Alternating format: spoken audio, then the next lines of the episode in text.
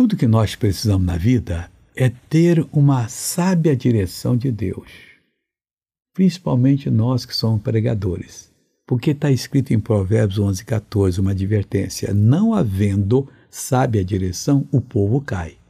Mas na multidão de conselheiros, há segurança. Então vamos arranjar muita gente conselheiro? Não, o conselheiro está aqui, são os versículos que dão conselho, que nos levantam, que nos põem de pé, que nos ensinam a tomar as decisões certas na vida. Aí é a segurança, é o que Deus quer para você.